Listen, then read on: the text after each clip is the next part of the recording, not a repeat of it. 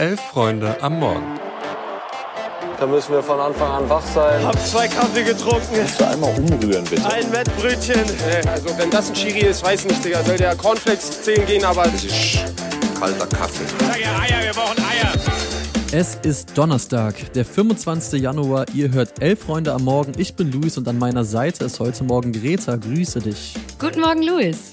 Wir sprechen zweimal über die Bayern und zwar über das Spiel der Männer gegen Union und über das der Frauen gegen die Roma. Wir ziehen ein Fazit vom Afrika Cup, da ist die Gruppenphase jetzt vorbei und haben außerdem News dabei und einen kleinen Überblick, was die dritte Liga angeht. Also viel Spaß. Ja, Markus Söder atmet auf. Er muss heute nicht zu einer eilig einberufenen Krisensitzung. Die Fahnen in Bayern, die sind nicht auf Halbmast. Und ich glaube auch ArbeitnehmerInnen vom Landkreis Coburg bis Garmisch-Partenkirchen, die sind wiederum sauer, weil der Staatstrauertag, der fällt weg. Die Bayern haben das Armageddon, die Freistaatkrise, sprich eine zweite Niederlage in Serie. Das passiert ja wirklich niemandem.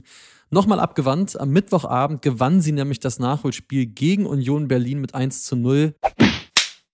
Aber klar ist, äh, Greta, wir können heute nicht mit Fußball anfangen. Es nee. ist nicht möglich. Wir müssen mit dem starten, was rund um die 70. Minute an der Seitenlinie los war. Unionstrainer Nenad Bielitzer, falls ihr es noch nicht mitbekommen habt, äh, der war wutentbrannt, weil er kurz zuvor gerne einen Elfmeter für seine Mannschaft äh, bekommen hätte und hat dann Leroy Sané, der nach dem Ball gegriffen hat, weil er den Ball wieder einwerfen wollte, ja so eine Art schiebende Ohrfeige verpasst. ähm, Greta, keine Ahnung, ob man dieser Watschen, wie man in Bayern sagt, zu dir bis nach Sydney gehört hat, aber äh, also was war das denn? Ja, das habe ich mich auch gefragt. mein zweiter Gedanke äh, direkt nach, was geht da gerade ab, war, Urs Fischer hätte das nicht gemacht. Ich, nee, ich will jetzt niemals. nicht jinxen, wie man so schön sagt, oder irgendwie Probleme machen, wo keine sind. Aber mein Hot Take, dass Union äh, in der Rückrunde weiter kriselt und da eben nicht alles jetzt irgendwie aufgebaut wird und gut läuft und so, scheint ehrlich gesagt nicht so abwegig. Beziehungsweise anders gesagt, ich glaube, sowas passiert nicht, wenn, ähm, oder zumindest seltener, wenn es läuft und du gerade irgendwie mit Sachen im Reinen oder auf einem guten Weg bist. Ja, also unglaubliche Szene auf jeden Fall. Das toppt für mich auch klar Norbert Meyer gegen Albert Streit oder Christian Streich gegen David Abraham. Und wenn ich ehrlich bin, das wäre für mich fast sogar ein legitimer Kündigungsgrund. Also das darf dir als Trainer nie, nie, niemals passieren. Vor allem nicht in einem Auswärtsspiel in München, wo eh alle hingucken. Also bin auch am nächsten Morgen noch ein wenig sprachlos. Ja, total. Vor allem, äh, ich glaube, es wäre ein Kündigungsgrund in einem normalen Büro. Ähm, war ein ähnlicher Schrecken wie bei Streich damals, hast du schon angesprochen. Aber boah, eine Ohrfeige ist irgendwie dann doch nochmal Next Level. Aber vielleicht kann er sich ja sonst auch irgendwie mit Freddy Bobic für so ein kleines Anti-Aggressionstraining im Großraum Berlin zusammentun. Ja, bei dem hat ja sogar damals die Androhung einer Backpfeife fürs Ausgereicht. Also wir sind gespannt. Natürlich auch bitter für Leroy Sané, muss man sagen. Erst damals in der Kabine, da hat er, eine, hat er sich eine von Sadio Mané gefangen und jetzt das. Also der muss leiden, der Mann. Aber jetzt mal zum Spiel.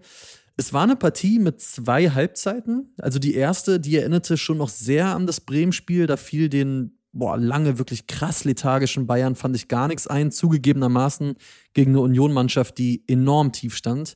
In der zweiten Hälfte, da hat natürlich das Tor von Rafael Guerrero quasi mit Wiederanpfiff geholfen.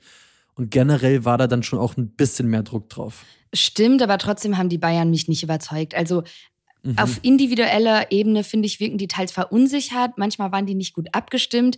Die erste Halbzeit, wie du schon angesprochen hast, war wirklich ideenlos und blass. Also kurz, klar, sie mhm. gewinnen, weil sie die Bayern sind und immer noch irgendwie eine hohe individuelle Qualität im Kader haben und das reicht dann auch gegen Union.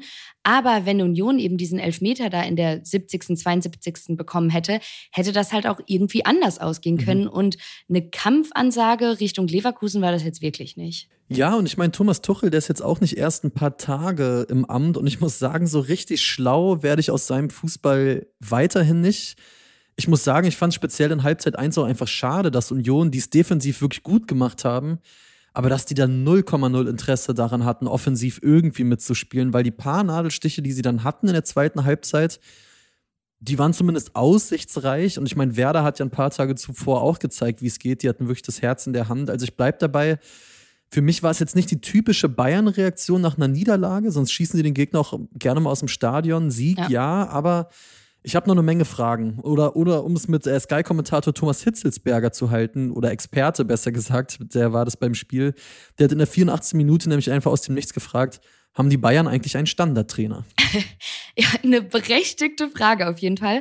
Wir sollten aber auch kurz festhalten, dass das nicht nur äh, trotz des Sieges enttäuschend von den Bayern war, sondern eben auch äh, von Union wegen der Niederlage, so ausgedrückt. Äh, natürlich darfst mhm. du gegen die Bayern verlieren, auch als Union.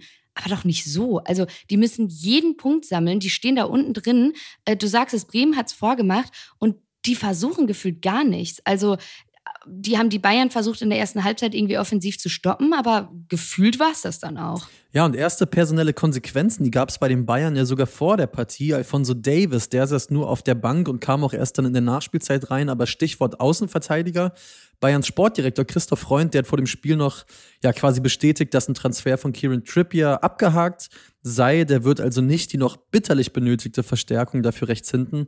Dagegen bestätigte Freund allerdings, dass zumindest bei Nordi Mukiele von PSG ja noch Hoffnung bestehen würde. Wir schauen mal. Lass uns mal weitergehen, denn die Elf von Tuchel war ja nicht das einzige Bayern-Team, das gestern Abend gespielt hat. Die Bayern-Frauen haben in wirklich allerletzter Minute einen Punkt in der Champions League gegen die Roma gerettet. Es wurde zum Ende, zu Ende generell nochmal richtig spannend, weil die Roma in der 90 plus dritten Minute auf 2-1 erhöht mhm. hat und die Bayern dann in der 96. durch Schiller schließlich doch noch ausgleichen konnten. Ja, und so steht jetzt am letzten Spieltag in der Gruppe wirklich ein Fotofinish an. Die Gruppe ist ja generell super eng und auch vom Niveau her einfach gut mit PSG und Ajax noch drin.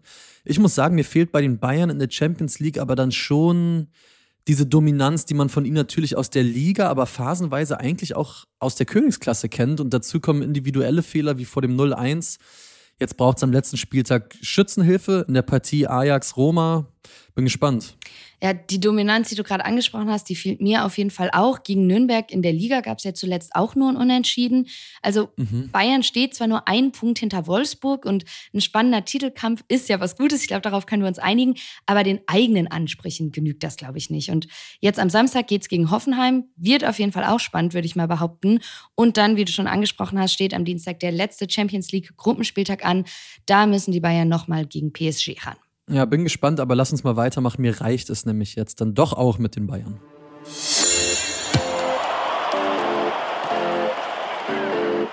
Sehr, sehr gerne. Lass uns von Bayern nach Afrika gucken. Die Gruppenphase des Afrika Cups ist gespielt und die hatte es so richtig in sich. Wir wollen vor den Achtelfinals ein kleines Fazit ziehen. Ja, und dafür haben wir auch wieder tatkräftige Unterstützung dabei, und zwar in Form von Andreas Köhler, der arbeitet bei Sport Digital, die übertragen den Afrika Cup ja und der bringt euch und uns einmal auf den neuesten Stand. Es war ja wirklich verdammt viel los. Mit Ghana, Algerien und Tunesien müssen sich schon jetzt drei Favoriten nach der Gruppenphase vom Afrika Cup verabschieden. Ghana scheiterte als Gruppendritter hinter dem Überraschungsteam von den Kapverden und Ägypten, das ohne Sieg und ohne Mo Salah aber mit drei Unentschieden Zweiter wurde.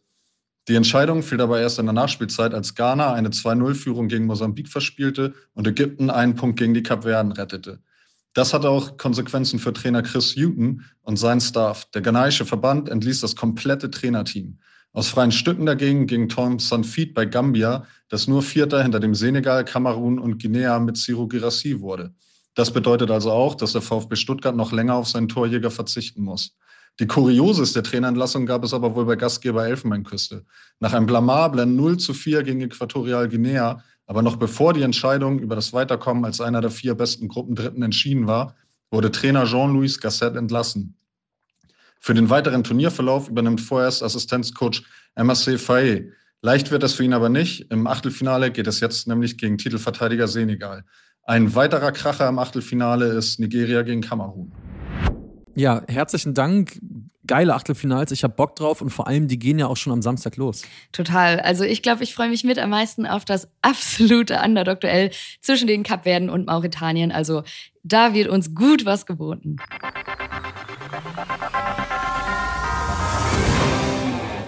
So, wir gehen rein in die News beziehungsweise in die dritte Liga und wir blicken in dieser dritten Liga ja auf den Stotterstart von Herbstmeister Jan Regensburg. Der geht nämlich weiter. Der Jan verlor am gestrigen Mittwoch mit 0 zu 1 bei der U23 von Borussia Dortmund und präsentierte sich über die 90 Minuten schon auch arg harmlos. Nutznießer davon ist vor allem ja sehr zum Leidwesen unserer Kollegin Eva, der SSV Ulm, weil die Spatzen gewannen mit 2 zu 0 auf der Alm bei Arminia Bielefeld und verkürzten den Abstand auf Rang 2 auf immerhin ja, sieben Punkte. Weiter geht's. Wir haben neulich schon über die Gerüchte geredet. Jetzt ist es ganz offiziell. Muslia wechselt von Paderborn nach Freiburg. Muslia ist Nationalspieler Kosovos. Sein Vertrag in Paderborn wäre zum Saisonende sowieso ausgelaufen. Jetzt geht's im Winter aber schon nach Freiburg. Von deren Seite heißt es, Zitat, Florent ist ein vielseitig einsetzbarer Offensivspieler, der sowohl die beiden Außenpositionen als auch im Zentrum spielen kann. Er hat in der zweiten Liga längere Zeit auf konstant gutem Niveau gespielt und ist nun bereit für den nächsten Schritt ja, der berühmt-berüchtigte nächste Schritt. Ich bin trotzdem gespannt. Ich glaube, das ist äh, ein ganz gutes Match. Ja, wir wünschen alles Gute und blicken äh, zum Abschluss nochmal nach Kaiserslautern. Es sind bewegte Tage am Betze. Es gibt ja die Gerüchte um Dimitros äh, Gramotzis.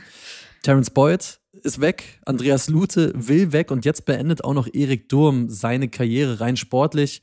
Das muss man zugeben, ist das jetzt kein allzu großer Rückschlag. Aufgrund von Verletzungen kam Durm in dieser Saison erst zu vier Einsätzen. Ja, aber diese einstige Führungsspielerriege beim FCK, die löst sich gerade dann doch einer nach dem anderen auf. Aber nochmal kurz zu Erik Durm. Ey, geile Karriere. Also Total. Also für Dortmund gespielt, Frankfurt, Lautern, Mainz, Huddersfield, 15 Champions League-Einsätze und natürlich unser Weltmeister, einer von unseren Weltmeistern 2014. Ich meine, da träumen andere von. Von daher alles Gute für den Ruhestand und euch da draußen und auch dir, Greta, alles Gute für den Tag. Denkt gerne ans Themenfrühstück um 11.45 Uhr und ansonsten macht's gut. Tschüss.